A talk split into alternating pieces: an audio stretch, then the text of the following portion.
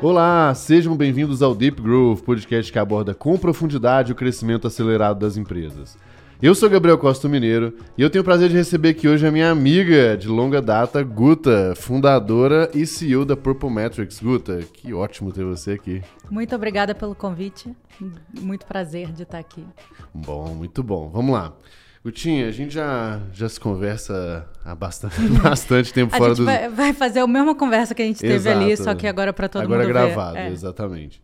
É, bom, por que, que você está aqui, né? Vamos alinhar o- a expectativa com a galera. Eu quero muito que a gente fale sobre marca como alavanca de crescimento.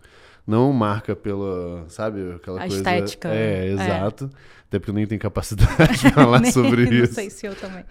É, mas como que a marca de fato contribui, né? E, e uma das coisas que eu acho mais interessantes aí, nós vamos falar de branding, vamos falar de Purple e tal, mas é, o que eu acho mais legal nessa história, pra gente começar, é a sua história. Porque eu acho Boa. que ela ajuda a explicar um tanto de coisa que nós vamos, nós vamos falar aqui. Então me conta aí um pouquinho. Conto. É, eu, por uma coincidência da vida, comecei como mídia de performance. É, na real, era hoje seria chamado de growth, porque eu to- tocava rede social orgânico, então, enfim, tinha outras coisas. Um ano nessa, eu descobri que não era a minha assim, grande vocação, nem o que eu mais gostava de fazer, mas aque- aquele aprendizado de meio que ROI, essa lógica de que as coisas têm que dar resultado, elas é, Essa parte fazia sentido, né? essa parte, ela ficou em mim, né? E aí eu fui pra branding, virei casaca, troquei de time, fui pra branding tradicional, publicidade, como especialista de branding, fiquei um tempo nessa história, quase uma década, e aí fundei a Brandim, é, que é uma agência de branding para startups, e fui CEO da Brandim por quatro anos. E a Brandim é, o posicionamento é branding com superpoderes de crescimento. Que a ideia era exatamente começar a trazer essa visão de resultado para prática de branding, porque branding sempre se falou uma, uma disciplina muito atrelada a negócios, é, mas muito pouco virando ali alavancas de Alavanca, crescimento aham. na prática. E a Brandim tinha essa tese de que, porque como a gente atendia startup, e startup, você sabe, tem capta e tem que entregar o resultado e, né, assim, Aham. ela tem uma vida de um ano e meio garantida, dois, e você precisa crescer. Então, é, eu comecei a fazer branding puxando para esse lado de crescer, resultado, virar chave. É, e aí eu comecei a ouvir uma pergunta todo dia, toda qualquer papo que eu fazia, que era como que a gente pode medir branding. É, e eu comecei a entender que as formas de medir branding estavam muito ultrapassadas, porque a gente estava meio distraído comprando mídia, né? Assim, estava É. dando muito resultado criar todas essas máquinas de crescimento. Tá chegando num ponto de saturação, tem um problema dos cookies, tem vários fatores que estão levando o pêndulo de novo para um equilíbrio, não para branding, mas para um equilíbrio. É, e não tem uma forma de medir que esteja alinhada com o jeito que a gente está fazendo marketing hoje em dia. Medir esse lado mais é, intangível de quanto que você convenceu a pessoa, sabe? Depois dela ouvir um podcast, sei lá, coisas assim. É, e aí eu falei, bom, eu preciso responder essa pergunta. E aí eu saí da Brand para fundar o Purple Metrics. Então hoje eu sou CEO do Purple, que é um software que mede branding, as coisas difíceis de medir do marketing, conectado com resultado, comportamento. Mas assim, muito resumo essa é a minha história. Boa. Pausa nesse episódio incrível pra gente poder fazer aquele momento jabá e falar dos nossos patrocinadores. Bora, começa aí. Vou começar com o Caffeine Army, que tem o Super Coffee, que é a bebida que a gente usa realmente para poder deixar a gente bem afiado, dar conta dos podcasts, das empresas, fazer exercício físico. To- conta de filho também. de tudo, filho também. É, da vida toda mesmo. Eles estão com a gente desde o começo aqui, desde o primeiro episódio. E a gente curte demais o produto. Tem cupom aqui na descrição. Não deixe de conferir, porque realmente vale a pena. É, inclusive, pode mandar mais latas pra gente aí, favor, pessoal, porque aqui do, do escritório já tá acabando. Além do Super Coffee, que acompanha a gente desde o início, a gente tem também o pessoal da Swile, que está algumas temporadas com a gente. A Swile é o primeiro unicórnio, né, a primeira empresa que se tornou ali um bilhão de dólares de, de valuation, de benefícios flexíveis, é, onde ela fornece para os seus funcionários né, um cartão. Esse cartão pode ser usado em oito categorias diferentes, é, aceito no Brasil inteiro. Então o funcionário escolhe como que ele vai gastar o, o benefício Muita dele. flexibilidade mesmo no uso, né? Exato. E aí você, então, se você quer levar um bom benefício para os seus funcionários, conhece a Swile, tem link aqui na descrição. E a gente não pode deixar de falar também do nosso maravilhoso, incrível do GLA, da nossa plataforma, né, onde a gente tem é, uma comunidade né, de profissionais de marketing growth que se ajudam, que têm desafios similares, né, que aprendem uns com os outros. E junto disso, para ajudar nesse processo de aprendizagem inteiro, a gente também tem vários cursos, tem aulas. O que mais, tá? Pô, tem live, tem happy hour, se junta para os eventos. Assim, é, eu acho que é a forma mais completa hoje de você realmente crescer, se desenvolver nessa carreira de growth de marketing que tem disponível e é muito barato. E num preço cima, ridículo, né? né? Inclusive, tem que aumentar o preço também. Então já acessa aí growthleaders.academy. Tem link aqui na descrição para todos os patrocinadores. Boa. Então, bora voltar para o nosso episódio bora. incrível. É, nós vamos falar das, das da Purple ali, porque. E eu tô usando feminino porque eu vi um artigo seu no LinkedIn, e aí eu vou usar assim, tá? Que, gênero é coisa do passado. É, exato. Isso é muito anos 90. É, chama como quiser. Boa. É, eu acho que um dos, uma das coisas principais aí que acaba pegando, me corrija se eu estiver errado, é que quando de fato a gente vem com o digital, ele. Um dos grandes benefícios, acho que tem dois grandes benefícios ali. Eu acho que eh, você consegue dar tiros menores, né? Então, em vez de fazer uhum. aquelas campanhas que Sim. são canhões, você consegue né, fazer coisas menores, segmentadas e tal. E você consegue medir muito mais. E, e, mesmo que você ainda tenha hoje vários desafios né, de atribuição, de medição e tudo mais, uhum. você consegue muito cheiro no meio do caminho, né? Você faz Sim. uma campanha, você vê se estão clicando ou se não estão, se estão vendo se não estão, se está chegando Total. se não está, e, e por aí vai. E tudo na internet acaba sendo muito dicotômico, né? Parece que só tem. É, ou é de um jeito ou é de outro. Uhum. Aí quando você começa um outro, outra coisa morreu, né? Quantas vezes e-mail marketing morreu, né? E tudo mais. Então eu acho que essa. Essa briga do. Vamos botar essa. Você falou do vira-casaca, e é. essa briga vem dessa mudança onde um tem um efeito talvez um pouco mais médio prazo, longo uhum. prazo, onde você colhe muitos os, os, frutos, mas quando você vem para esse mundo aqui um pouco mais curto prazista, é a startup que levanta grana e precisa mostrar o resultado uhum. ali e tal. Naturalmente, é, é, medir as coisas bonitinho com, né, com ads e outras coisas, ele fica muito mais, mais sexy, né? Mas então, eu sempre, eu sempre falei assim, ah, branding a, a, a, minha resposta para como que a gente mede branding era assim, não, é longo prazo, não dá para medir porque é um uhum. composto de coisas na cabeça do consumidor ao longo de anos que tá, tá, tá, tá, tá, tá. E aí eu comecei a entender que na real branding também é curto prazo. Porque na branding a gente tinha resultado imediato, tipo de queda de CAC, de, de aumento do, sei lá, diminuição do tempo do ciclo de venda, B2B, B2C, tanto faz. Uhum. E aí, o, o, diretor de insights global da Lego me falou um dado que eu não sei a fonte, então vou citar ele como fonte. a fonte é ele. A fonte é ele, ele, isso. Ele falou, cara, eu, eu tô lendo um estudo que, só, na média dos mercados, 95% dos clientes não está no momento de compra e 5% tá. Então, tem, tem, esse dado no livro que chama The Ultimate Sales Machine, ah, do é? Chet Holmes. É. Ah, então, lá, já... então, e aí ele fala isso, ele cara. Eu, lata, é, bom, Mas que tem lá. Pode ser, é. E ele falou assim, cara, então eu vou fazer o quê? Eu vou esperar o Natal para anunciar Lego? Porque assim, a pessoa vai comprar o Lego no Natal e no aniversário, sei lá, uhum. da criança. É, mas eu preciso comunicar o tempo todo. Primeiro que eu não sei quando é o aniversário da criança. Exato. Porque pode ser o ano inteiro, né? Pode ser o ano inteiro, né? Assim, uma fe... no aniversário, né? uma festinha, sei lá, um uhum. presente. E segundo, que eu preciso que essas coisas estejam construídas na cabeça da pessoa. Para é, que na hora que eu tenha essa faísca da, da, da ação, que ela, ela já está convencida de que essa, então, assim, uma, uma analogia que eu tenho usado muito é do gás e da faísca. Como se o branding fosse o gás e a performance ela é a faísca. Só a faísca não acende é, o fogo. Uhum. Nem só o gás, obviamente. É, então, uh, você vai preparando o consumidor para na hora que ele tem a necessidade você entrar com gatilhos de compra. Uhum. Se você deixa tudo para a hora do gatilho, é muito mais caro. Porque se na hora da compra você começa a se apresentar para que a pessoa te considere, saiba seus diferenciais, sua proposta de valor, etc, etc, você meio que perdeu o bonde, sabe? Então, é, isso não é longo prazo, entende? Uhum. É que não necessariamente é a hora. E é uma coisa que você tem que. É, a minha. Eu, eu vou endossar, vou até dar um, dar um exemplo aí, mas é, acho, que, acho que o grande ponto aqui das pessoas é o quanto que é meio plug and play, talvez, a Total. história do Ads. Uhum. E, e o outro não é tão plug and play não. assim. E, e, a minha escola é de marketing de conteúdo, que também não é plug and play. Não é. Aí você pode falar assim, não, mas se eu fizer um negócio. Claro, talvez um vídeo dá certo, mas como estratégia e tal, não é aquele um vídeo, Exato. um texto e tal, que dá, né, que vai te garantir nada. É, então eu, eu, eu entendo e concordo plenamente, assim, tanto é que acho que muito do que a gente como GLA e, e Purple agora, uhum. e Brandin, Purple, enfim, Mineiro e, e, e Guta, Guta. É, mais do que tudo. É, a gente tende a, a, a convergir muito Total. mais do que divergir, né? Começa por aí. E, e, dando um exemplo, engraçado, nem entrei na primeira pergunta ainda, né? mas tudo bem.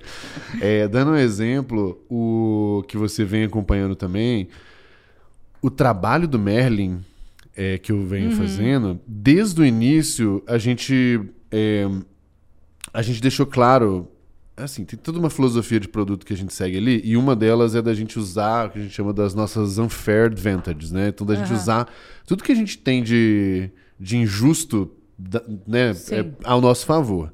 Então, por exemplo, eu e a Thay, a gente já tem uma comunidade, então a gente tem que usar esse ativo ao Total. nosso favor, né? E beleza, a gente tem várias é, vantagens injustas mapeadas e tem uma que a gente sabe que é uma vantagem justa do futuro, que é uhum. é exatamente marca. Total. Então, desde o nome que a gente escolheu, né, o posicionamento, a o persona, bonequinho. o bonequinho, o personagem, papapá. Aí quando você entra no software, ele, enfim, ele tá muito aquém ainda do que a gente né, vislumbra para o futuro, uhum. Tanto de produto como marca e tal. Mas desde o dia zero a gente falou assim, porra, não ah. vamos fazer um negócio vagabundo? Porque Total. isso aqui precisa. E aí, eu não sei se você viu, nem sei se está aqui no escritório escritório. Que, ah, não, acho que tem no escritório de Floripa. O bichinho de pelúcia. O, o Merlin de pelúcia. Eu é. vi foto, né? Isso, isso. você mandou. Isso, é, isso, é. isso. Então, a gente. Eu cismei com esse negócio desde não, o início. Não, você tá falando desde. O que, que você. Eu lembro que você mandou um áudio, acho que era assim. O que, que você acha como estratégia de branding fazer o Merlin de pelúcia? Eu fiquei, cara, que pergunta aleatória. É, é lógico que não é só isso, né? cara, eu acho que a galera vai gostar. É que a, a grande lógica era ser uma marca adorable, sabe? Mas já deixa eu fazer, ensinar pra galera como que raciocina isso, porque eu tá. acho que já é bom que já aprende alguma Boa, coisa. Vamos lá. É... É, até porque a minha pergunta não foi tão idiota assim, né? Ela tinha um não, motivo. Não, tinha um contexto, tinha um contexto. Mas esse é o tipo de coisa que chega no meu WhatsApp, uhum. assim. Você acha que você abrir uma loja física, né? Vai, sabe? Tipo, é, parte muito de, das unfair advantages, ou diferenciais, né? Que você tem como modelo de negócio. E de conhecer o consumidor. Então, até assim, o TikTok do Purple foi porque a gente falou, cara, marketing, que é também o teu público, Sim. esse povo está sempre ligado nas, nas, nas, novas, novas coisas. Né? E eu entrei no TikTok, é uma galera, dando, tipo, não é interessante para mim. Então, falta um cara. Então, assim, que que, quem é o público? E essa é uma galera que presta atenção no brinde, no swag. E deve ficar assim, caraca, mais uma garrafinha, mais um, mais um, caderninho, sabe? Então você entregar uma coisa que é fofinho, que é bonitinho, aí tem essa coisa de botar o boneco em, em cima da mesa, de trabalho, nananã. É, fora que é um item de apego emocional imediato, que era o teu objetivo. O objetivo é. É. Então essa é a forma de raciocínio, né? É, que, é, é que, isso mesmo. E, e, no nosso caso, ainda, assim, tinha mais coisas ainda, que era... É, empresas de software, de modo geral, tendem a ser muito quadradas. Total, é, né? a gente... É, impre... Isso, a gente tem a mesma estratégia. Mesma filosofia, é. Empresa de software para construir marca. Isso, então é menos quadrada...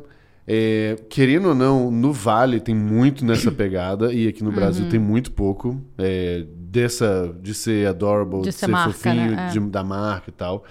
E, e aí eu falei assim, cara, isso aqui tudo precisa ter cara de Silicon Valley, sabe? Uhum, tipo, uhum. porque as pessoas fazem os julgamentos delas, assim, querendo ou não. Mas esse é o objetivo da marca, né? Você isso, criar um, a você sua pensa assim, ali, né? O que que eu preciso, o que que eu quero significar e como que é, como que a pessoa entende isso, né? Uhum. Porque, em geral, você quer significar alguma coisa como business, uhum. e aí a tua marca não reflete isso. E aí as pessoas entendem a outra coisa, que é o que a sua marca de fato reflete, você fica chateado que você elas fica... não estão entendendo. É, exatamente. Mas é porque você explicou errado. Exatamente. Então é isso. É, assim, o Merlin em si ele tem um problema muito grande como conceito, porque ele é muito versátil. É um uhum. software que faz muita coisa. É, e aí eu estava vendo uma palestra do... No Saster, era da do Notion, talvez? Não. Era do Notion ou algum outro uhum. assim.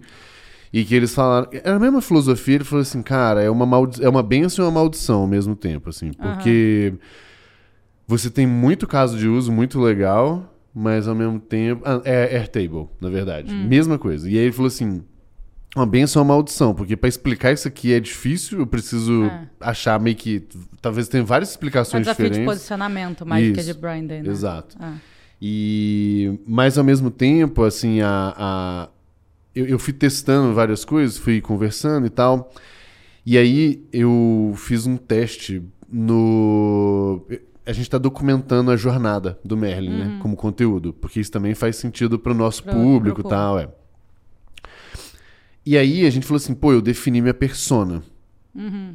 E geralmente a persona é descrita de um jeito, acho que meio retardado, sabe? Tipo, fulano, mas não Pode diz muita coisa. mas- Ah, aqui pode. tá, de um jeito muito. Sim, não usou. não, É não que não serve pessoa, pra nada. Não, é boa é da porque a pessoa pega. é, como é que. O que não fazer, vai. Primeiro o que É, não boa, fazer. Vamos lá, vamos lá. É, a pessoa sai jogando característica. A pessoa, quero dizer, a pessoa do marketing, né? Isso, aham. Ah, então a gente é sério e descontraído.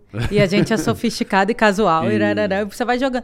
E aquilo não forma uma personalidade, porque a personalidade é exatamente das escolhas, que é o que Sim. faz você reconhecer. É sair de cima do muro e. É, o que, que faz você reconhecer o seu amigo? Fala, cara, é um imbecil, olha isso. O que a pessoa tá fazendo? Nossa, cara, é assim, quando você conhece alguém comum, você em geral fala assim, caraca, e a Thay? Nossa, gente, a Thay, cara. É, sim, sim, As- aham. e, e você fica rindo das coisas que saem do, padr... do esperado, do inusitado. Então, se você não coloca essas coisas na persona da marca, é, é qualquer coisa. E o objetivo da persona é, quem for fazer a comunicação tem que entender como que vai comunicar. Sim. Isso é uma coisa tão ampla e tão genérica, a pessoa interpreta do jeito que ela acha, sabe? E aí, tipo, por que que num trabalho de faculdade as propagandas fake de Coca-Cola que você cria tem cara de Coca-Cola? Porque todo mundo sabe o que que aquela marca Aham. significa, sabe? Tipo, então fica consistente. Mesmo do outro lado do mundo, um grupo de Fazendo um- estudante aham. é, fazendo um exercício, sabe? Então, É, e aí, no nosso caso, a gente. A gente tava com esse dilema da, da versatilidade ali, né? Uhum. E aí a gente falou assim: bom, fazer o seguinte, vamos botar esse produto na mão da porrada de gente e ver o- e vamos ver o que, que acontece. E no início tem que ser isso, tá? Assim, eu acho que essa coisa de fechar muito a marca no início é furada. É, a gente fez assim, a gente aproveitou o ativo que a gente tinha da comunidade. Sim. Então a gente já deu uma nichada, que Uhum. eram gente de- de marketing, growth, alguns empreendedores e tal. Tinha isso, já, já, já tinha um certo viés ali, tudo bem. E, e a gente tava muito com a cabeça no caso de uso. Tipo assim, o fulano tá usando para resolver qual problema. Uhum. Só que aí tinha um cara que tava usando muito, que tava resolvendo para, sei lá, qualificar melhor os leads. E tinha outro que tava usando para fazer um boarding de um software. E falei, pô, mas tem nada a ver, né, uma coisa com a outra.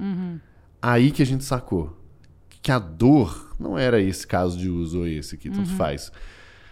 A dor da pessoa é que ela não tinha um desenvolvedor para fazer as coisas para ela.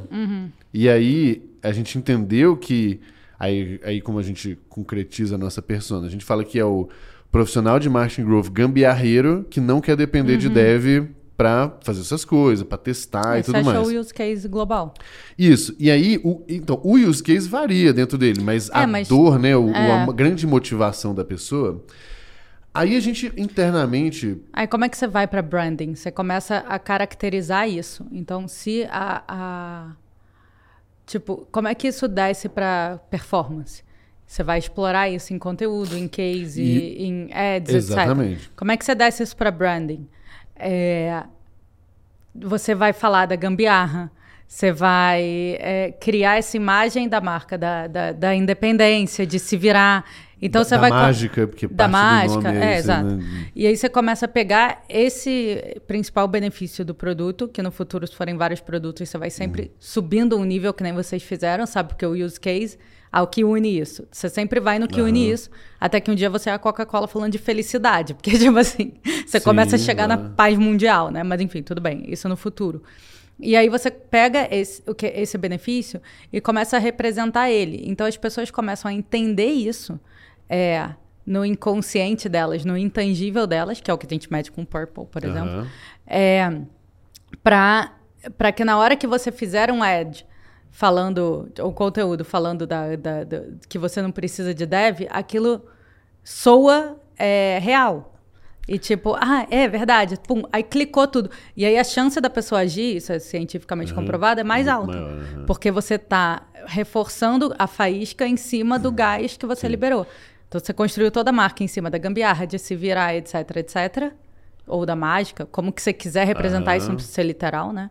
E aí, na hora que você vai para um call to action ou para um momento de venda, aquilo puxa da memória da pessoa que ela já entende Sim. de você. Já, e aí, se um concorrente teu, voltando para a barreira de entrada que você falou que ia construir, se um concorrente seu copia um o seu.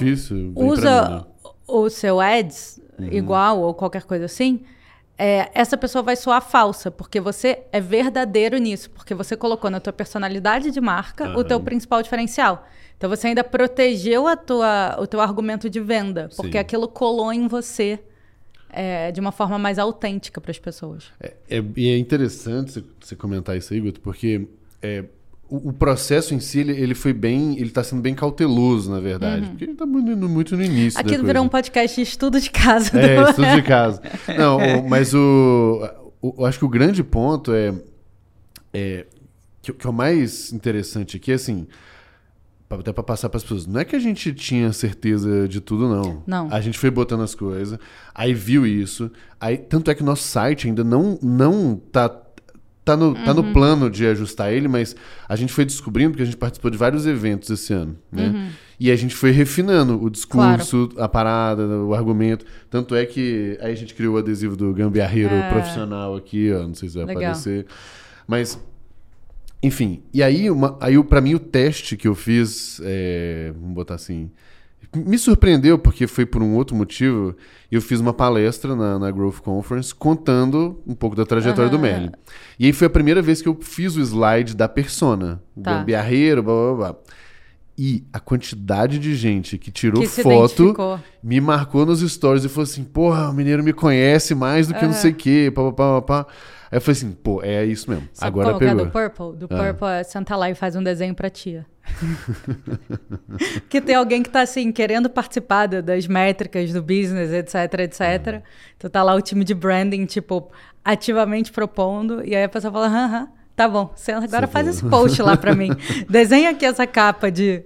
E aí a pessoa fica, mas eu, mas eu posso ajudar. Então é isso. Isso vai ele sente essa, essa é a, a, dorzinha essa ali, é a né, dor de, cara, mas né? eu posso contribuir. Mas acho que tem um, um... Você quer falar dessa coisa de evoluindo? Porque eu acho que as pessoas acham que branding eu não falar tem que, que ser teste. Que é importante falar. Boa, é porque vai casar com a hora certa de fazer branding. Isso. Uhum. É, que é a pergunta que provavelmente você vai me fazer.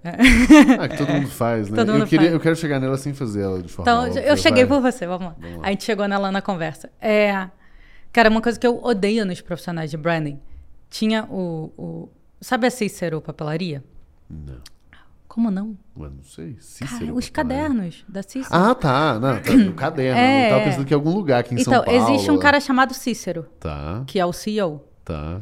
E aí, é, é, eu, eu liderei o projeto de branding dele, sei lá, em 2013, não sei, ah, alguma é. coisa assim.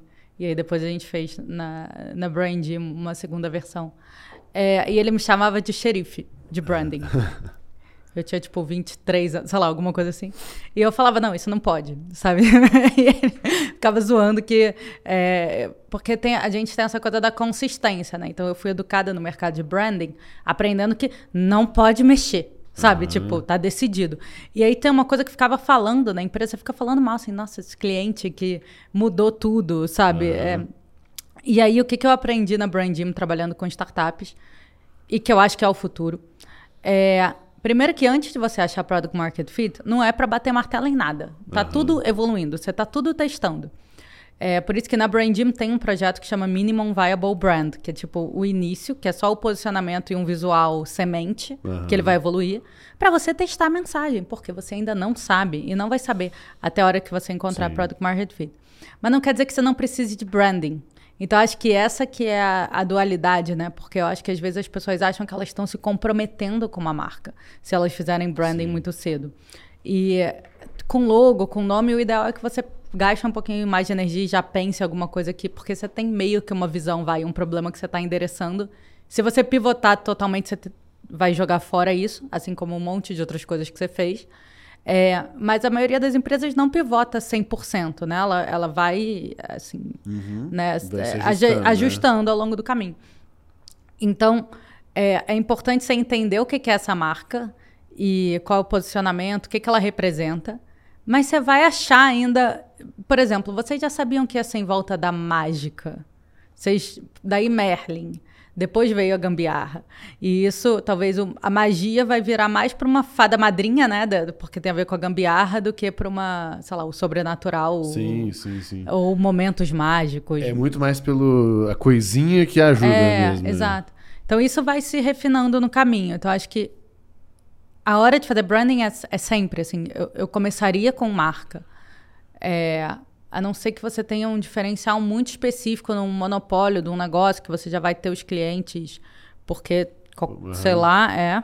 Você é o parceiro de sei lá quem e ele vai distribuir, na real você é meio white label, sei lá. Uhum. Aí tudo bem, você está liberado. Mas para todas as outras pessoas. E aí você, só que você vai meio que aprofundando isso até vocês falar assim, porque isso é parte do product market fit quem é a persona, quem, quem, é. O que, que você está entregando? O que, que você está entregando? A sua proposta de valor. E a marca te ajuda nisso. Então, é importante a marca também te ajudar isso, nisso. Uhum. Você pensar a sua mensagem e testar o que, que você representa, seu subjetivo, e você vai indo e vai refinando. É, e aí, enfim, é isso. E, a, e, depois você já é grande, a hora de fazer branding é a hora que está dando problema. Assim, em geral, você fala, cara, a, a, marca meio que. A gente, tá, a gente cresceu tá mais que a marca. Que o... É. Então ela não está suficiente para o que a gente precisa tem, comunicar. Tem outra situação, né, quando você vai crescendo. É, eu vivi isso na RD e no próprio GLA a gente já teve várias conversas sobre isso. Uhum. Porque você começa a fazer um tanto de puxadinho, né? Começa. Ah, porque você vai fazer um evento e depois você isso. cria um produto, né? E eu vou ser bem honesto com você, eu, eu uso um método que eu tô tentando emplacar aí, que é o boi louco. sai, sai, sai, sai, sai fazendo. É, mas, assim, para mim sempre foi muito importante velocidade, uma certa uhum. impulsividade, até para tirar o negócio assim do eu papel. Eu sou desse time também. Ah. E só que a gente, eu, eu, tá, e o Doug, né, do, do, do Merlin, é, a gente entende que isso é importante, mas também entende que tem que parar um pouquinho volta para dar uma arrumada isso, na casa. O boi louco assim. é pra ver o que funciona, né? É, é isso aí. Pra você não gastar todo. É, overplanning, sabe? Isso. Planejando demais. Mas a partir do momento que funciona. Isso, é. é tá. Tem que dar uma ajeitada. Que... E eu acho que todo profissional de marketing deveria entender meio que os fundamentos básicos de marca. Aí, mais uma pergunta que Ai. já estava aqui, que você já está respondendo. Vamos lá. Vamos Nossa, lá. que host maravilhoso. É uma né? alta entrevista. É isso aí. Não, mentira, mas a gente levou o assunto para isso. Lógico. Você tem todo o mérito. Não, e o mérito é seu que já vai mandar bala e responder. é, tem os fundamentos de branding, que é a consistência. E aí tem uma linha muito tênue entre se virar xerife da marca e você entender a consistência, Sim, né? Uhum. Então, o que que. Eu gosto muito do, de uma frase do Bob Iger, que é. Foi, atual voltou, CEO. Voltou. Né? Uhum, eu amo Disney. ele como CEO. É, está ok, eu vejo, né? Uhum. Sigo ele na rua para ver o que ele está fazendo, basicamente. E ele falou, cara, a marca não está num museu. Então você não pode pegar o que a marca foi, botar dentro de uma caixinha e falar, ninguém mexe. A marca está no dia a dia. Então a gente tem que é, venerar, respeitar o nosso passado, as nossas tradições, mas ela está com a gente, ela não está guardada. É, quando ele começou a mexer na coisa das princesas e tal, para uhum. trazer um pouco valores mais para o dia de hoje, que tinha alguns algumas pessoas da família Disney uhum. que estavam se sentindo incomodadas. Assim, é, incomodadas é. E eu gosto muito dessa visão, cara, a marca não está no museu. Então, da mesma forma, a marca não está num PDF, sabe? Tipo, esquece PDF, faz um uhum. Notion, sabe? Uhum. Porque é, na Brand a gente começou a banir. É, não é, não tá fechado. A marca não é um arquivo fechado, é um arquivo aberto. Mas você tem que entender o que, que é isso que ela representa na essência que você não pode mexer, que aí você começa a descaracterizar. Então é difícil você entender qual é a parte é, né, que, que, caracteriza e qual é a parte que você está só testando outras coisas mais periféricas. É, mas entender esses fundamentos que você não pode mexer com a consistência, você não pode mexer com a mensagem central, você está sempre reforçando a ideia central de várias formas. Se você entende isso, quando você sai boi louco, qual é o jeito Merlin, né? Qual o jeito da sua marca de testar isso aqui? Né? Tipo, eu comecei o canal do TikTok do Purple Metrics assim. Eu peguei, gravei um vídeo na minha casa. Uhum. Você até tava me zoando, né? Porque eu tô gravando, o telefone trava e tal. É... Não vou falar nada. Vou falar. é... Multi-empreendedor. Eles têm que saber que é um sofrimento pra mim gravar esse vídeo. Editar no, no, meu telefone atual. Mas, enfim. É... O que, que é o Purple e qual é o jeito, nosso jeito de como é que eu vou abordar esse conteúdo? Sim. Então a gente é meio nerd, então vou começar a falar de artigos e de aulas e então esse lado eh, você tem que ser, eu poderia falar de qualquer coisa. Então eu encontrei um jeito branded, vai meio que de fazer isso. Vocês encontraram um jeito branded de fazer as coisas que vocês fizeram. Então acho que essa consciência faz com que a hora que você vai para ações que não são exatamente de longo prazo, uhum. Na verdade você está trazendo a marca para aquilo e é isso que converte mais.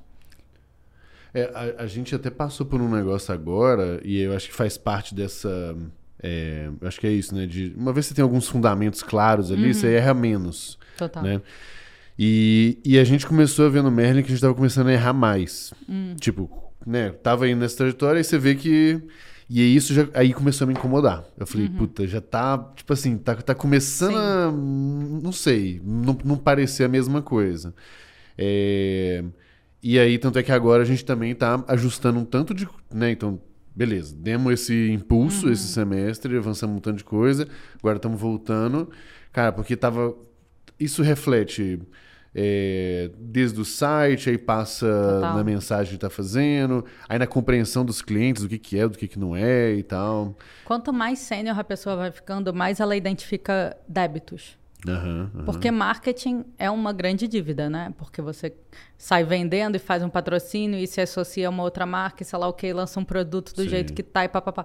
Então, assim, é a nossa vida. Tanto que é, até aquelas brincadeiras de briefing, né? O briefing é, né, é isso, mas sem poder falar, né, uhum, sei lá tá. o que, é isso, e que tem que caber num bottom. Então, é, e aí quanto mais sênior você fica, porque antes você quer só o resultado. De uhum. curto prazo, você quer ser promovido, você quer, sei lá, uhum. mostrar para os outros.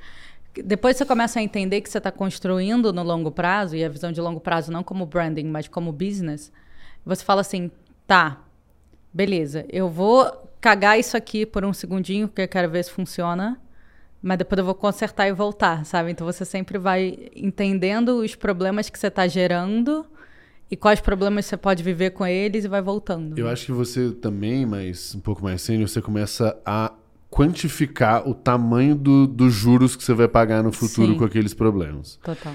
É, e eu acho que, por exemplo, eu vi muito isso quando eu falei do, dos puxadinhos e tal, é, na RD. Na RD uhum. pagou um preço alto, e aí um preço alto não só de grana, mas assim, de até de esforço mesmo depois porque começa como resultados digitais. Na verdade, começa como sistema marketing, pouca gente sabe essa informação. Aí ela começa como resultados digitais, aí ela tem um software que chama RD Station. Uhum. E aí, mas tem o blog da resultados digitais. Aí depois ela cria o RD Summit. Aí depois ela cria o RD On The Road.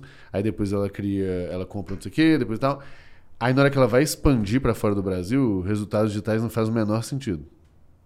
E aí, é. aí beleza. Aí volta, e aí enfim, aí sim, aí começa um projeto maior do tipo assim, putz, a gente precisa agora de muito mais coerência aqui, porque era uma, era uma entre aspas, uma falta de coerência razoável no Brasil por causa de todo o uhum. trabalho que a RDI fez e tal. Quando vai para fora, e aí você não tem 10 anos de conteúdo, uhum. palestras e tal, não é tão óbvio mais quanto era, assim, sabe? É, a RD é uma grande referência, benchmark para todo mundo que é né, CEO de um site de marketing. Uhum. Eles são uma mega referência. É, e eu não conheço eles pessoalmente. É, eu admiro muito a jornada deles. Mas eu já vi o André falando, que eu tenho certeza que ele moldou muito da cultura de marketing da RD, que marca é uma besteira. É, que, é, que, é um, que é jogar dinheiro fora, que não faz o menor sentido no início, você tem que investir em produto, em crescimento, uhum. etc. Que eu acho que há 10 anos atrás fazia sentido, porque a gente porque isso estava dando muito resultado muito rápido. E criou-se uma dívida para o futuro. Uhum. E talvez no futuro, numa startup, você tenha mais dinheiro né, para resolver os problemas. Isso, é. E também, quem ia saber que eles iam expandir para fora? Enfim, Isso, né? ah, não sei se a tese era global. Tipo, no Purple a tese é global desde sempre, então a gente se preocupa. Mas a gente com certeza não se preocupa com outras coisas que daqui a 10 Aham, anos vão ser um se problema. É. né? É, mas eu acho que essa mentalidade, que é muito difícil você mudar uma cultura, então eu não sei, hoje o time de marketing da RD provavelmente continua não se importando tanto, tanto com branding. É, só que o cenário mudou. E aí eu acho que talvez o maior problema não seja os puxadinhos falando completamente de fora, porque é tudo bem ou mal RD e resultados di- digitais. Eu imagino que o maior problema é que resultados digitais não têm camada de significado. Então, isso que a gente está falando de gambiarra, de, de magia, é, o que, que é isso? Quando a empresa chama resultados digitais. E aí entra um, um ponto de naming, é, que é sempre essa dúvida do início, né? O quão, porque quanto mais literal você for, mais fácil é você lançar, porque você não precisa se Sim. explicar. Só que mais difícil é no longo prazo. Porque depois você provavelmente vai mudar o seu escopo, ampliar o escopo, e as pessoas ainda vão achar que você é aquela coisa lá que você está escrito no teu nome, né? Então, Aham. sei lá, decolar deve ter problema para vender hotel. Aham. Eu imagino, sabe? Não tendo trabalhado com eles, porque chama decolar. Enfim. É, e, e- Então, sei lá, se a casa do pão de queijo quiser vender almoço, sabe? Tipo, então, assim, você começa a criar um problema de expansão. E a gente. A forma como os business são organizados hoje, as startups precisam de escala, mas mesmo empresa de capital aberto, como que você dobra de tamanho a cada cinco anos? Tipo, você tem que expandir o seu core business. Então, você se, você se associar o nome da tua empresa muito a um produto, e aí eles fizeram o nome da empresa Resultados Digitais e deram o mesmo nome para o produto, RD Station. Então, eles se deram o trabalho de ter que gerir duas marcas sem o ganho de dar uma camada de significado em um. Tipo assim, já que você vai ter que construir dois nomes, hoje em dia, e há- e há 10 anos atrás, não sei se eu teria tomado essa decisão, mas hoje em dia, se alguém estiver começando, provavelmente faz mais sentido um deles ter uma camada mais conceitual, para você poder criar esse, essa Universo história, ali, esse né? universo e o outro aproveitar para vender. Mas eu acho que eu não faria dois nomes hoje, né? Eu acho que dá muito trabalho. Enfim, então. é- é- mas é um reflexo de uma época, né? É, eu, eu acho que tem uma outra. É, ao De novo, eu não conheço eles Isso, e não, admiro muito, então, e ao é. contrário, e eu conheço bem, né, a história, as pessoas e tal. E, e eu- acho que a filosofia sempre foi uma filosofia muito pragmática Sim, tem que dar resultado, né? de crescer loucamente. Sim. E, e querendo ou não, nenhum dos founders tem um background. é, são todos engenheiros, resumindo. É, eu acho por que o aí. maior legado da Brain Gym foi abrir esse tema no mercado empreendedor, sabe? Porque, cara, é uma É. mega ferramenta para você construir valor. É, tanto é que eu acho que, assim, a, a- é interessante porque a RD, ela sempre defendeu e vai defender, por exemplo, é, pelo menos para a maioria dos negócios, o inbound como o Sim, grande como canal. teu- é. Porque faz todo sentido para Claro, eles. é, e eu vi fun- e funcionou lindamente lá, como funcionou em milhares e milhares de Uhum. clientes. Então, de fato, acho que tem várias linhas. E querendo ou não, quando você. A própria, a própria Mas pegada assim, eu não sei se um VC já- investiria numa startup com essa tese hoje em dia. Do, do quê? De assim? crescer via inbound. Sabe, tipo. Eu, eu acho que. É, eu acho que Porque- depende. a própria é. Astela do Rigonati, o que ele defende mais é menos o inbound em si, mas um você ser dono do seu canal, Sim, de- proprietário e depender menos É. do, do ads. Fonte Então, de água limpa que eles É, eu acho que é mais por aí. É, ma- mas, independente disso, né, o, acho que a filosofia principal ali, e que aí eu, eu tendo a gostar bem, assim, Uhum. É de uma certa obsessão com uma parada. E aí. Isso eu gosto também. O, o- pouca gente sabe, na verdade, mas não sei quanto que o Eric já falou disso publicamente, mas eu acho que sim. É, o Eric antes ele tinha uma empresa prestadora de, de serviços de tecnologia que chamava Praesto, que eles já faziam coisas mobile tech em 2007, 2008, sei lá, coisas assim. E, e, e o, Eric, o Eric falou, eu não lembro o contexto, mas ele falou assim: putz, a gente era muito bom de tech e a gente perdia muito deal para caras que eram mai- melhores de vendas. De-. E aí, a RD quando foi nascer, falou assim, não, a RD vai ser uma empresa de vendas. Tanto é que é uma, uma talvez a maior escola de, de inside sales hoje. Uhum. Todo mundo hoje, né, as lideranças da RD antigas e tal, todo mundo tá, tá muito bem hoje. É, mas esse negócio da cultura, eu acho que menos a cultura de isso não é importante, isso não é importante, não. Isso aqui é o mais importante. Foco. E aí as outras coisas, Eu consequentemente, acho que aí vão... vem, vem essa coisa do diferencial competitivo como business, sabe? Uhum. Então, é, é, até assim, às vezes as pessoas falam, ah, é, propo- recebi a proposta para ser brand manager da empresa tal. Cara, a empresa tal nitidamente não, tá se preocupa aí. com É. branding. Não é o Não é. dela. Não é visto como uma coisa que vai ser um diferencial do jeito que você vê no Merlin. Então, você vai ficar lá fazendo desenho para tia, porque não é. Assim como ah, ah, se alguém chegar no Purple querendo vender ads, coitada dessa pessoa, porque não é a Isso. nossa tese, sabe? Não tem Exatamente. por que contratar isso. Mas eventualmente a empresa começa a crescer e você fala, ah, precisa de alguém Agora aqui. precisa disso, né? Tal. Mas essa pessoa não vai ser relevante na estratégia. É, eu acho que no longo prazo, a marca é uma mega barreira de, de, De é, um- entrada. Né? é, de entrada, um moat, né? tipo, Aham, no termo. Um fosso ali. É um fosso, porque os mercados tendem a se estabilizar e os produtos tendem a, né, refrigerante, companhia aérea, etc. Os produtos são muito similares, carro, né, auto. É, e você fica ali numa feature ou em outra, mas no fundo é a marca e a tua capacidade de serviço que conta.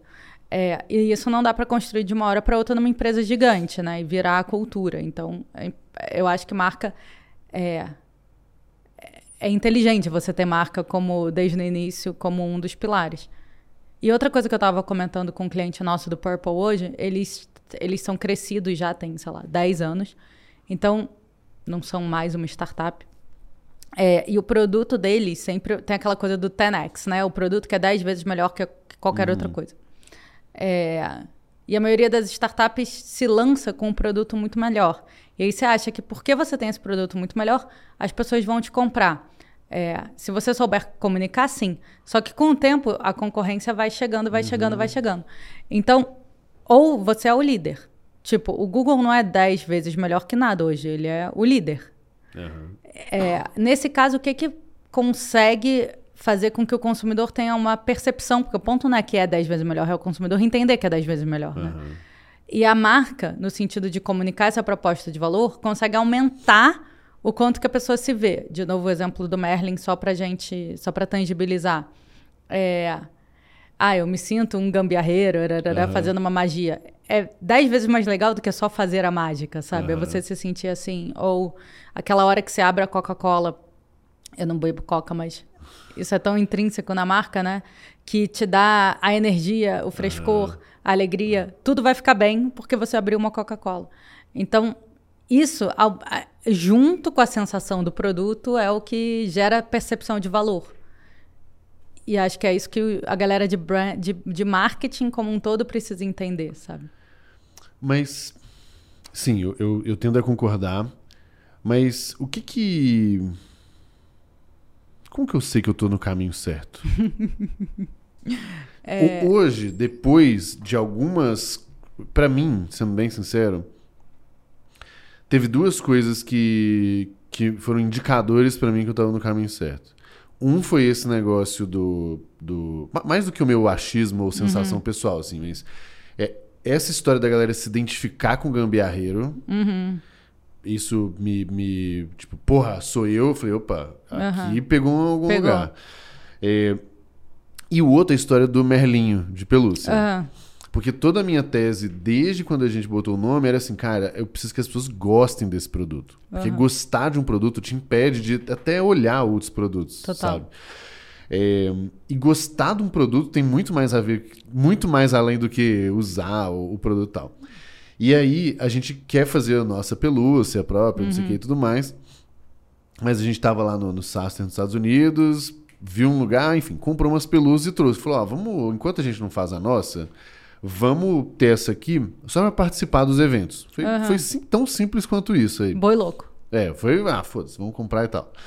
É, daí eu comprei, eu acho que foram nove pequenininhos, que eram todos que tinham na loja. Eu falei, moço, me dá todos, da Uhum. Todos. loja. Você tem quantos? Ela, ah, tem... Parado na alfândega, né? O que, que tem dentro desses bichos? Exato. Aí compramos um grandão, um médio e os nove pequenininhos. E que era o que tinha. E aí quando a gente foi no é, primeiro evento que a gente foi com ele, é, as pessoas. Ah, um dia antes a gente fez um happy hour do GLA aqui Uhum. e eu falei: ah, galera, vamos tirar foto com o Merlin. E aí começou a. Sensação. Sensação, porque era legal, Aham. bonitinho. Aí tem foto abraçada, tem foto não sei o quê, Aham. tem foto não sei o quê. Eu falei: opa, legal isso aqui. Aham. É, e aí no evento, aí a gente fez assim, três eventos diferentes, nos três foi a mesma coisa, a galera querendo não só o Merlin de presente, de brinde, porque até aí todo Uhum. mundo quer, mas eles estão querendo comprar o Merlin. As pessoas falam assim, não, eu compro. Eu pago, é. Eu pago. Eu falei assim, cacete, velho. E tipo, não é só pelo bichinho. é, Beleza, é o bichinho de pelúcia porque Uhum. ele é bonitinho e tudo mais, mas. Porra, sério mesmo que a pessoa tá disposta a dar dinheiro pra uma empresa, tipo, de um símbolo de uma Pra empresa? ter um, uma logo, né, de pelúcia. É, aí eu falei assim, porra, isso aqui realmente tem mais alguma coisinha, né? É que branding tem muito essa coisa do- da subjetividade na métrica, né? Já entrando agora no Purple. Aham. Existem dois tipos de.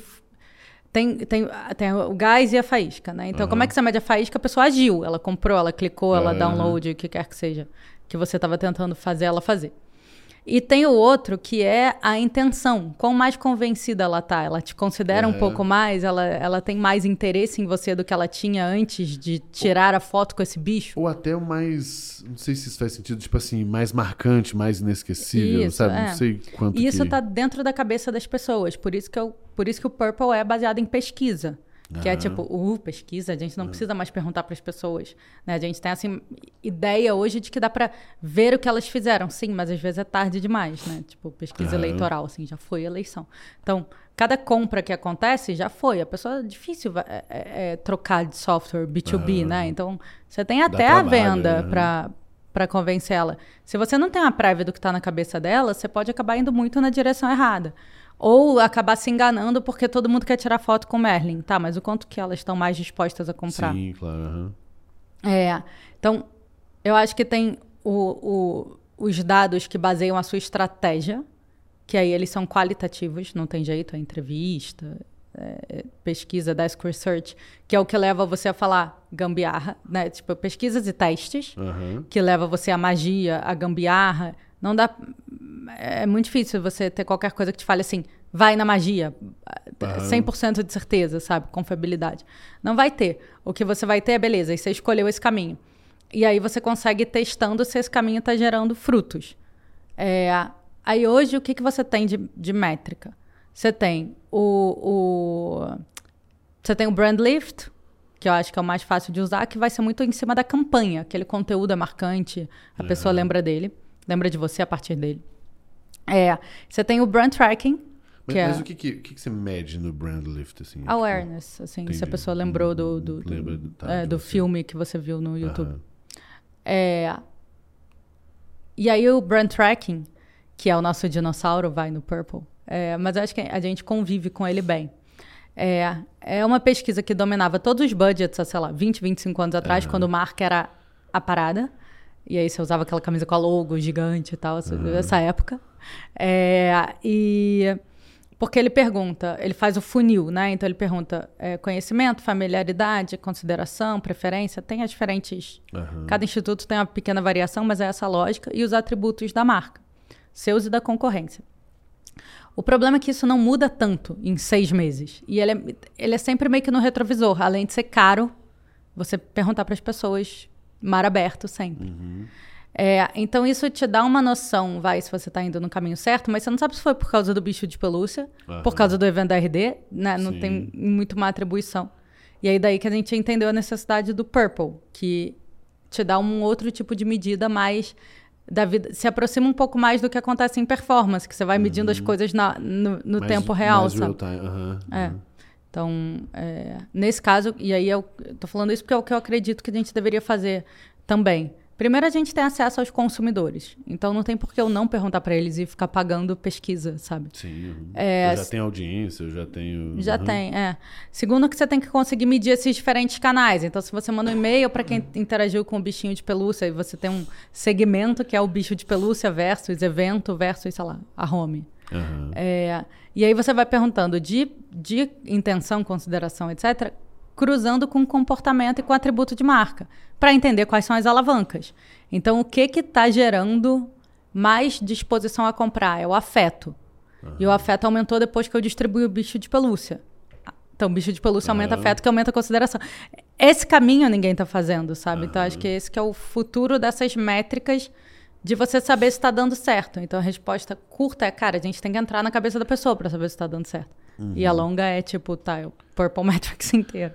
É, o, o, acho que o, o que acabou acontecendo no efeito que eu falei do, dos stories ali uhum. foi um jeito bem indireto e avulso, aleatório, uhum. num, num, contexto que, ok, deu para ter uma noção. Eu não contei, né? Mas foram uhum. vários ali. Eu falei, pô, sei lá, colou o negócio ali. Mas de fato, é, a gente não. É, foi mais uma sensação do que uma e, métrica cara, é mesmo. Isso, né? E assim, os brand managers estão cansados de chegar em reunião com um print do Twitter. É uma coisa que eu falo o tempo todo, assim. Que é isso? Ah, olha só quantas fotos a gente teve com o Merlin. Uhum. É porque, no caso, você é o founder. Uhum. Mas se você estivesse na RD e estivesse mostrando né? isso pro Eric, uhum. ele ia falar assim. E daí? E daí? Uhum. E aí você fala assim, não, olha só, a gente descobriu que afeto aumenta a elasticidade da marca. As pessoas querem comprar vários outros produtos do Merlin por causa do afeto. E a gente descobriu que o, o, que o personagem uhum. gera afeto. Já é Agora é conversa, sim, né? é uma outra conversa. Uhum. Então eu acho que a gente está em branding muito no subjetivo, no feeling. Uhum. E que é assim, cara, é louco. Mas é verdade, assim. E, e isso, eu não sei quanto custou esse bicho de pelúcia, mas tem decisões no nível de se eu vou patrocinar a Copa do Mundo, uhum. se eu vou patrocinar o BBB, se eu vou patrocinar o Botafogo, que são baseadas em feeling. Uhum. E feeling embasado, tipo comentário, o sei lá o quê, o, o, o, engajamento, que, que não são fatos, né? E uhum. aí, é por isso que é o Senta lá e faz um desenho pra tia, porque você não tem argumento para conversar hoje, né? E aí você vai falar assim, ah, aumentou o meu awareness. Mesmo assim, foda-se, e aí? Uhum. Porque nem todo mercado awareness quer dizer venda. E aí eu acho que entra um outro ponto, que a galera de marketing também tem que entender as particularidades da própria categoria. Uhum. Então, se você está uma marca de farmácia de posto de gasolina, cara, conveniência provavelmente vale mais do que a tua marca. Uhum. Ou a tua marca é só para te colocar no pool dos que a pessoa considera.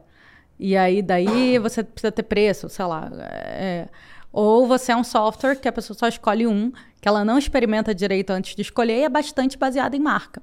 Tá bom, então tá, daí você tem que escolher marca. O que, que conta para tua categoria, sabe? Tem mercados que é awareness, tipo, classe A comprando produto de limpeza. Ah, qualquer um que eu conheço, eu meio que tenho a impressão de que é bom e eu vou comprar. E porque o preço não faz muita diferença. É, me, é assim, vai estar tá tudo meio ali, né? Dois reais para mais, para menos. Uh, veja. Vai no melhor. É, no que o que eu acho que é, que é melhor. melhor. É. Ou então você fala assim, ah, acho que, acho que esse, sei lá, Ariel é tão bom quanto o amo, né? Tá mais barato, acho que eu vou levar ele. Você entra numa decisão meio assim, sabe? É, então tem que entender como que o consumidor da tua categoria toma a decisão. Mas, cara, eu vi um case outro dia que eu não consegui estudar ainda, que é uma empresa alemã, eu acho, uma startup que está vendendo batata. Hum. E eles estão descomoditizando a batata. É, e é isso, aí eles estão explicando do processo. Tá, tá, tá, então tem. Gourmetizando. Gourmetizou. então acho que dá para se construir marca de qualquer coisa, né? Mas assim, é... o... algumas categorias são menos Mas... propícias, outras são. É, no nosso caso, eu até refletindo enquanto você ia falando, tipo, o que, que eu quero é, com as. com tudo, todo esse trabalho, na verdade. Uhum. É, e aí também tem muita coerência com o nosso plano, preço e tudo que a gente uhum. faz. É, o que, que, a gente viu, assim, é que se você der uma chance pro Merlin, ou seja, se você tiver uhum. disposta a gastar um tempinho e entender e, e, brincar de alguma coisa, tá resolvido. É isso. Uhum. Tipo, o produto ele consegue fazer o trabalho dele tá. desde que você dê uma chance para ele. E a grande maior parte dos produtos, de um modo geral, é, tem essa. São bons o suficiente para te é, convencer é, no é, uso, a não ser que o produto seja muito ruim e tal, mas você precisa dessa boa vontade. E é por isso que tanto produto é errado. Porque se você não consegue a boa vontade, né? A etapa Sim. mais difícil é do, do início, da adoção uhum. mesmo e tal. É, e aí, por exemplo, é, empresa de software tem, tem dois paradigmas tem um paradigma que é você compra e depois você adota o produto, que é a grande maioria. Sim. E o outro paradigma é você adota e depois você compra. O nosso é adota e depois compra. A grande maioria é primeiro eu gostei, eu vi o demo, conversei com o vendedor, blá, blá, blá, blá, decidi, não, vou contratar. E aí entra numa implementação, tá, não tem nada de errado, tá? São dois, dois, dois approaches mesmo. Acho que da Purple deve ser esse primeiro, né? Hoje é. Porque a gente quer falar com todo mundo. É um pouco de pesquisa Isso. também. É.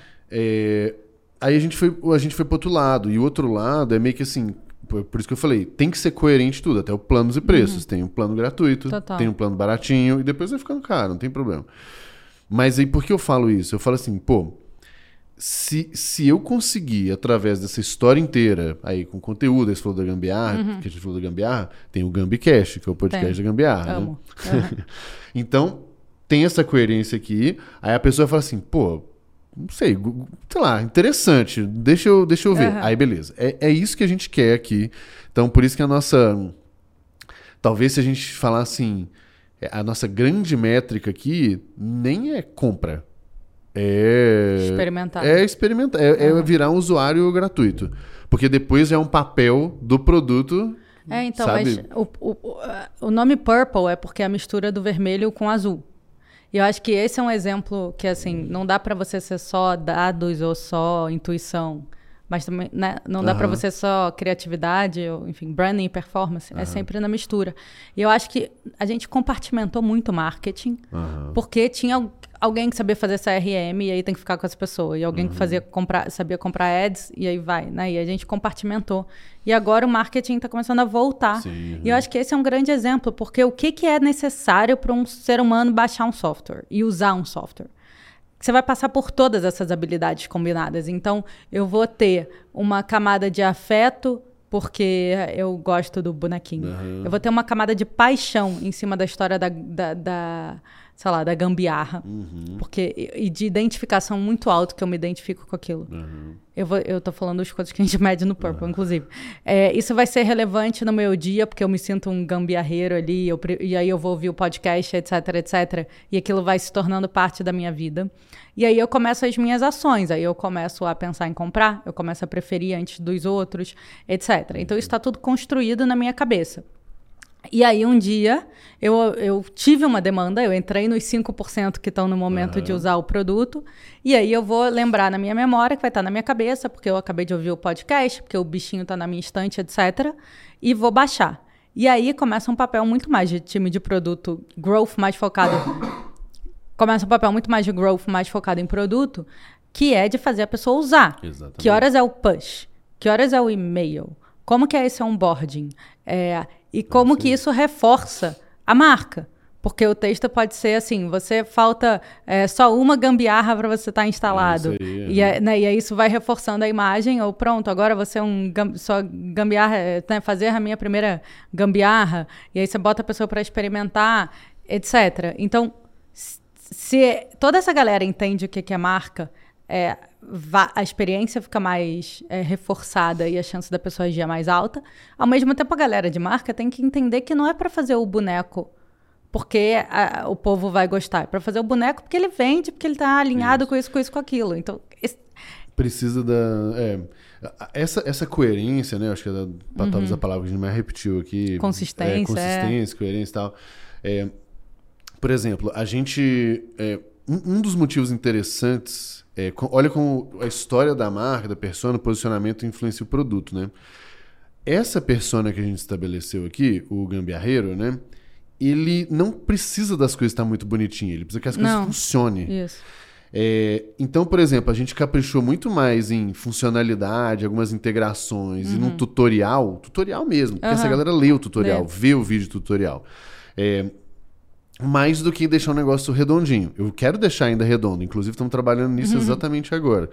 É, mas é, entender o meu, o meu povo aqui me ajudou a, a escolher o que, que eu vou melhorar Total. no meu produto, e, assim, entendeu? E no Purple também é o contrário. Então, assim, o nosso cliente é muito gráfico, é muito Aham, visual aham. e é um Ele- grande gerador de PPT. Aham. Essa pessoa faz PPT, isso que ela A faz no dia dela. dela. É. E porque ela tem que comunicar a estratégia, etc, né? E a gente tem vários gráficos que a gente fala assim, não, mas ele ainda não está pronto para o print. Uhum. E é, o produto ele é feito para a pessoa tirar print. Print e botar no PowerPoint. E Legal. botar no PowerPoint. É, esse nível de clareza, eu acho que é, é difícil, assim, das pessoas, de fato, terem, sabe? Porque parece que são mundos é. muito diferentes e é a mesma coisa, né? Cara, você tem que entender. É que nem produto tudo. Você entende o consumidor, entende o negócio, entende você, né? Assim, é, e aí é isso. Porque a partir do momento que você entende essas coisas, você vai testando e formalizando esses insights. Então, é o gambiarreira, é um insight.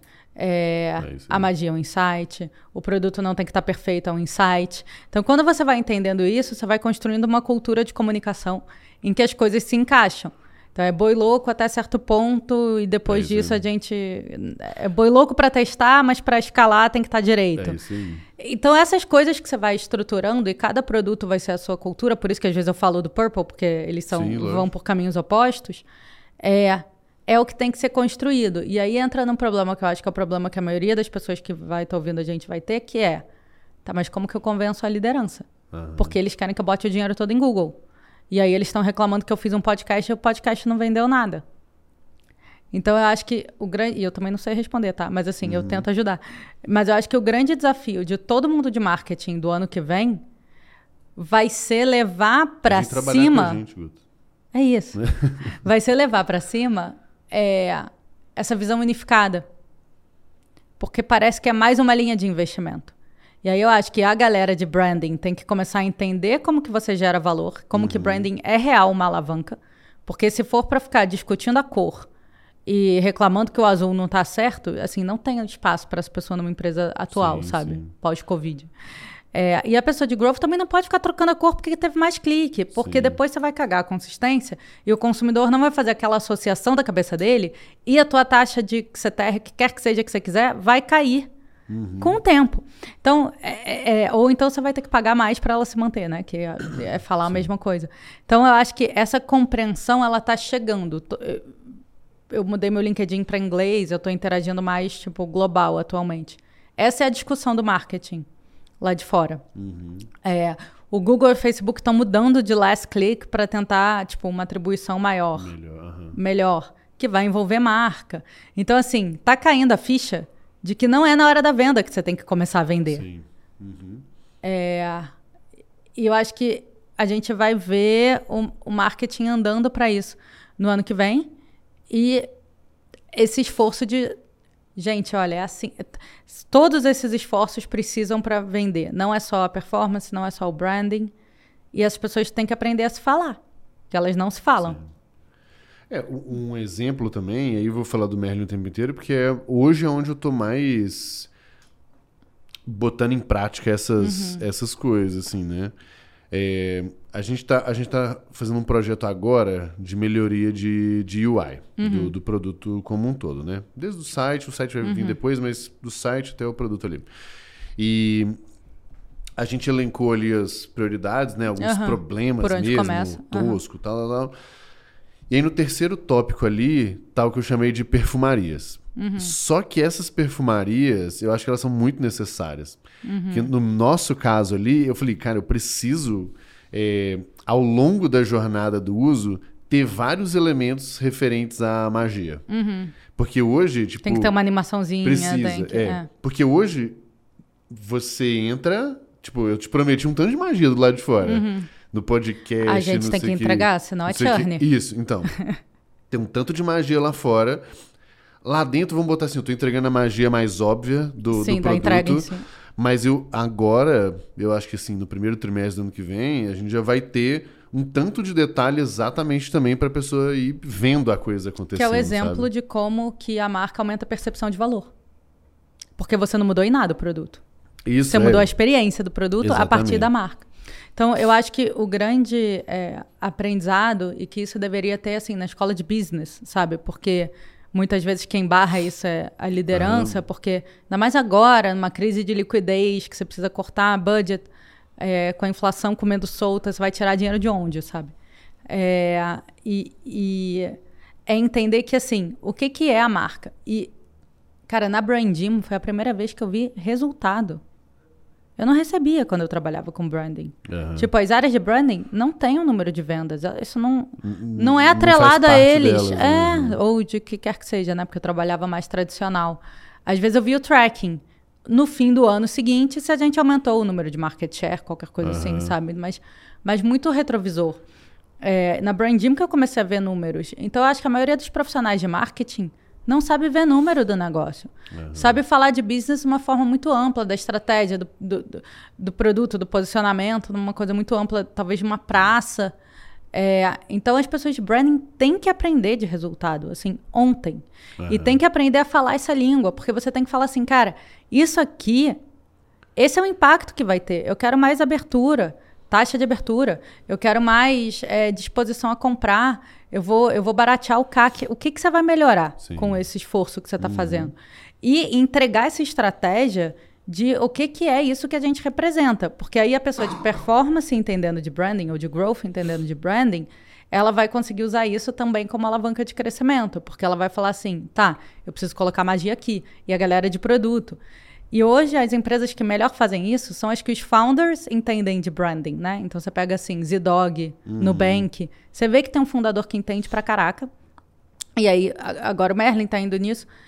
Então eu vou preciso botar magia no produto, porque se essa pessoa não tem essa cabeça, ela é não muito vai. difícil, né? De, de priorizar esse tipo de coisa, né? É, e parece besteira, e você não entende o resultado. Aí entra também o purple. Bom, tá, vamos Aham. ajudar a medir resultado.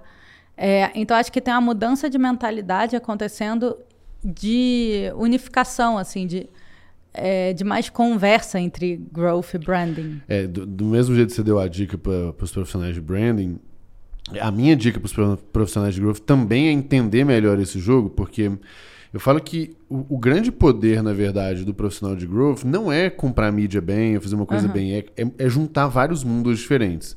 Então, quando eu estou juntando é, marketing de conteúdo com uma boa marca, ó, um ajuda o outro já, o tempo inteiro. E aí eu ainda coloco ads em cima para impulsionar o negócio. E dali eu pego e faço um remarketing pro produto. Aí o produto pega e empurra o cara para dentro. Porra, tudo isso, na verdade, junto, que tem um poder, um poder de entrega Total. muito maior, né?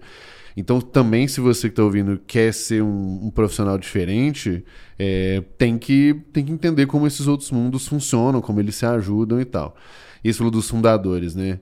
É, eu e a Thay, a gente nem manja desse mundo, na verdade. A gente manja. o- A gente acho que sabe mais da importância, e aí a partir daí tenta quebrar a cabeça E do como fundamentos fazer. básicos, assim, né? É, e aí com isso sim, aí você estuda, aí você corre atrás, a gente conversa em várias coisas, mas eu acho que mais que tudo a gente comprou a tese, tem tempo já que eu tô comprado com essa tese, e, e aí sim a gente vai correr atrás e, e ver como resolve. Total. Mas nenhum dos dois é especialista em porra nenhuma, mas só de a gente estar comprado já mudou o jogo, é isso, né? de você colocar como estratégia. E por que, que essa coisa de agregar vários, né, várias habilidades? Porque como que a gente compra, a gente como consumidor, seja no momento pessoal ou como empresa? É, não é porque você viu um anúncio, não é porque você gostou dessa marca. Não é- você não compra uma Coca-Cola porque você quer ser feliz, aí, sabe? Tipo, não é por isso. Mas isso te interfere. Então, são esses vários estímulos que, combinados, fazem com que, na hora da necessidade que você se encaixa nos 5%, você ative aquilo na- no, Sim. no teu comportamento e aquilo vire efetivamente uma ação. É, então não adianta você entender só de ação se você não colocou toda a mentalidade da pessoa no lugar, etc. Então acho que daí o, o combo, sabe? O, o- uma última dica aqui, Guto, nessa, nesse de, das pessoas e comprar, que eu, eu fiquei pensando aqui, é que o, o Doug, né, o nosso CTO, ele simplesmente confiou na gente. Falou, Aham. cara, o meu, confia em mim pra fazer uma coisa, eu confio em vocês pra fazer outra Sim. e pronto. Também é outra dica de, tipo, você não entende do negócio, deixa, deixa os outros fazer e, É. e não enche o saco, sabe? Em vez de ficar questionando, perguntando tudo. Eu acho que se for um questionamento mais no sentido de entender pra você, tipo, entender o Isso, é, raciocínio, lógico. a estratégia, né? Tipo, tá, mas Mais do que me prova, me convença. É, né? Eu tenho esse papo assim com o meu CTO e às vezes, e até assim, dados, né? Porque dados está em produto hoje no Purple. É, porque é muito mais sobre a metodologia do que sobre fazer vários cálculos. É, e aí, às vezes, é isso, assim, fala, cara, a matriz de correlação não funciona porque essa aqui é variável, né, fica zero. E aí, tipo, só de trocar essa ideia, é, teve um que a gente usou os jurados de carnaval como benchmark. Falou, tá, mas se um jurado não vai, como é que você faz com a nota da escola? Porque, uhum. tipo, você não tem uma nota, mas ainda assim você não pode penalizar. E a gente começou a extrapolar a partir disso para entender como a gente faria.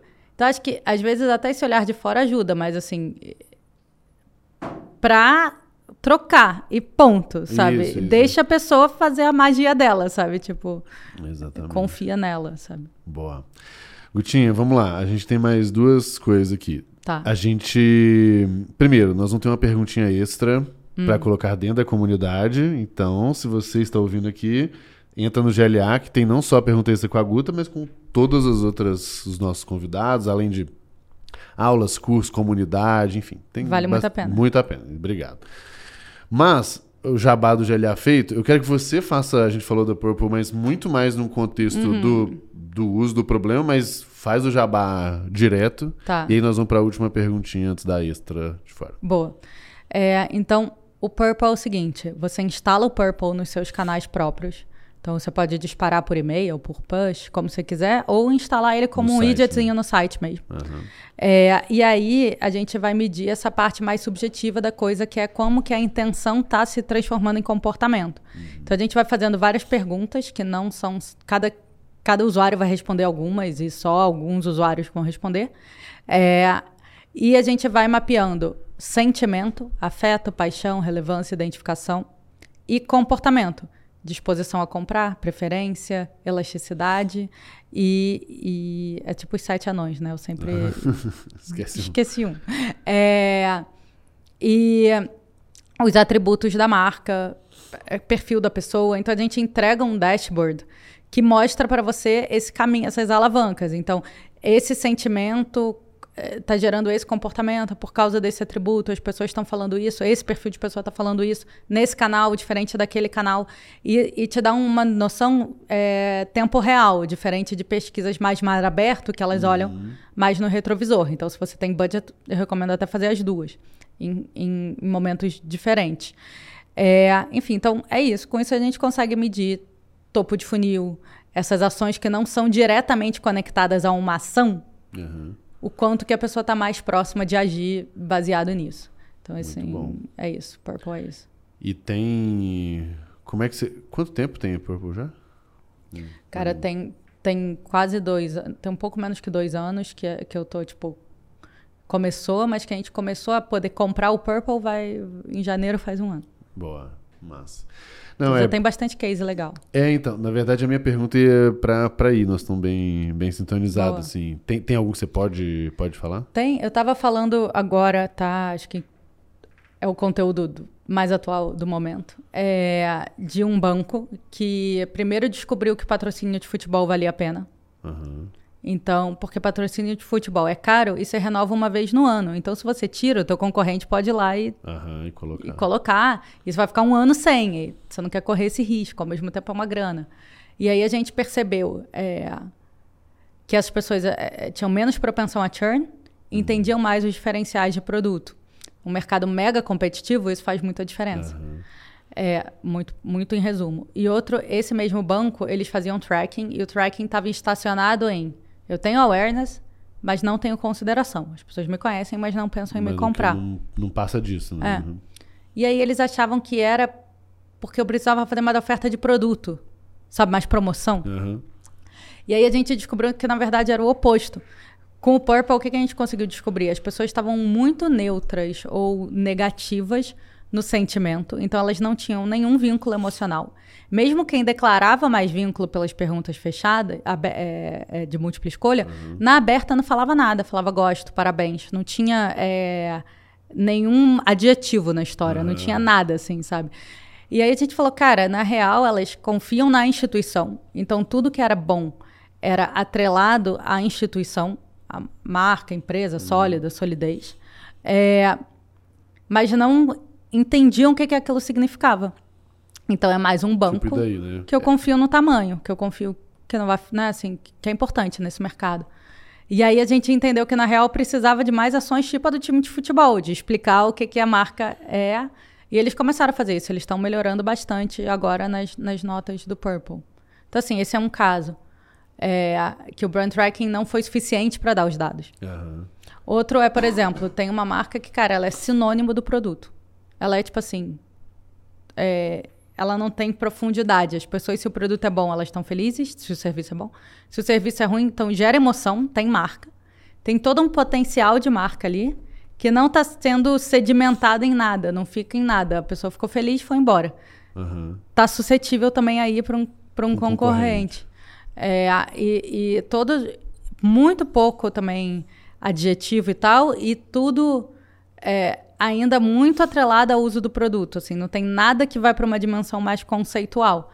Então você não tem camadas de profundidade defendendo a marca, e aí esse vai ser o, objetivo do ano que vem deles. Muito massa. Quanto tempo leva aí, Gutinho, entre decidi, instalei, comecei a coletar as Cara, primeiras uma coisas? semana. Uma semaninha? É isso que é legal, assim, porque. É, ainda, ainda mais essa empresa tem audiência, tráfego, Tem, é, base e tudo. Cara, né? o Purple é um produto quantitativo. Você precisa ter tráfego. Mas, cara, com 10 mil novos acessos por mês, vai, você já dá para ter Sim.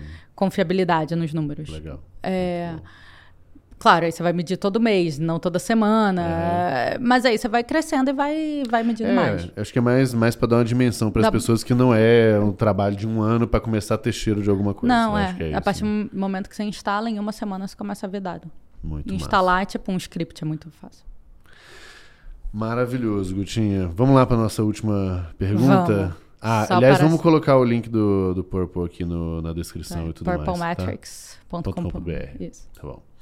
É, Acho que a, a- a gente sempre termina da mesma forma, né? Pedindo para indicar três conteúdos, e aí pode ser gente, livro, curso, Uhum. vídeo, tanto faz, mas três conteúdos que você acha que pode ser útil aqui para nossa audiência. Tá. Pode ser de marca, como pode ser alguma coisa pessoal sua também, que te fez bem. Tá. Não, vamos, vamos mais Vamos pro profissional, profissional. É. Tá, ó. Eu vou em coisas que, que- que provavelmente ninguém nunca recomendou, tá? Vamos lá. Vamos lá. Tem um livro chamado Converted, Tá. que ele era o Chief Data, sei lá, talvez isso, não sei, o, o cargo do. Google. Ah, legal. E aí ele fala que ah, a gente tem que migrar mais para lifetime value e menos para CAC de Aham. raciocínio. Legal. Então, que muitas vezes fala assim, tá, você gastou, sei lá quanto. Você gastou 100. Você vendeu 200 em, sei lá, no YouTube, mas no Google você vendeu 300. Você pode achar que o Google foi melhor, mas se ao longo do tempo as pessoas do YouTube gastaram 600, Aham, sim. é. Perfeito. Então, é isso. É... Eu. ah, Cara, eu acho que tem. Eu, eu tô gostando de seguir no LinkedIn, é, mais voltados para dados de marketing. O Lebinet, chama Leish, L-A-S Binet. É, ele fala bastante coisa de, de métricas. E o Dr. Cohen Powells, K-O. Eu te pa- Posso te passar? E você escreve? Pode. pode. É, eles falam muito de métricas mais de um ponto de vista acadêmico, então acho que são dois follows no LinkedIn que valem a pena. É, cara, deixa eu pensar, tô pensando aqui que, que, tipo, obviamente, além de seguir vocês, sabe? É, Ah, lógico. é, que pode dar um. Posso. a gente está fazendo bastante coisa no Purple de traduzir artigo científico Uhum. de uma forma simples de usar. Então tá no blog do Purple, no TikTok eh, e no meu LinkedIn. Então, tá, mas isso é mais um jabá, mas assim, tô pensando coisas de métrica. Ah, tem um podcast que é legal, chama Branding Over Wine, que é um professor é, é, que- que ele às vezes fala de resultado e tal, gringo, também um professor. Eu tô bem acadêmica, assim, indo lá na, Ah, no cerne da questão. Então, acho que o Branding Over Wine, esses dois no LinkedIn e esse livro, Boa. em diferentes níveis de profundidade e tempo dedicado. Show de bola. E, e- não, e o Jabá é bem-vindo, né? Estão Ah. Não, até porque a gente tempo, tá falando né? disso. Ah, Boa. Muito bom, Gutinho. Muito obrigado aí pelo, pelo seu tempo e Adorei. disposição. Eu também. O papo foi. Nem olhei para essas perguntas é, aqui. passa- mas acho que a gente passou por elas, né? Ah, deve ter passado, mas, É. mas foi muito bom, é isso que importa. Show, vamos para nossa perguntinha extra lá. Valeu, Vamos. galera. Obrigado. Até mais.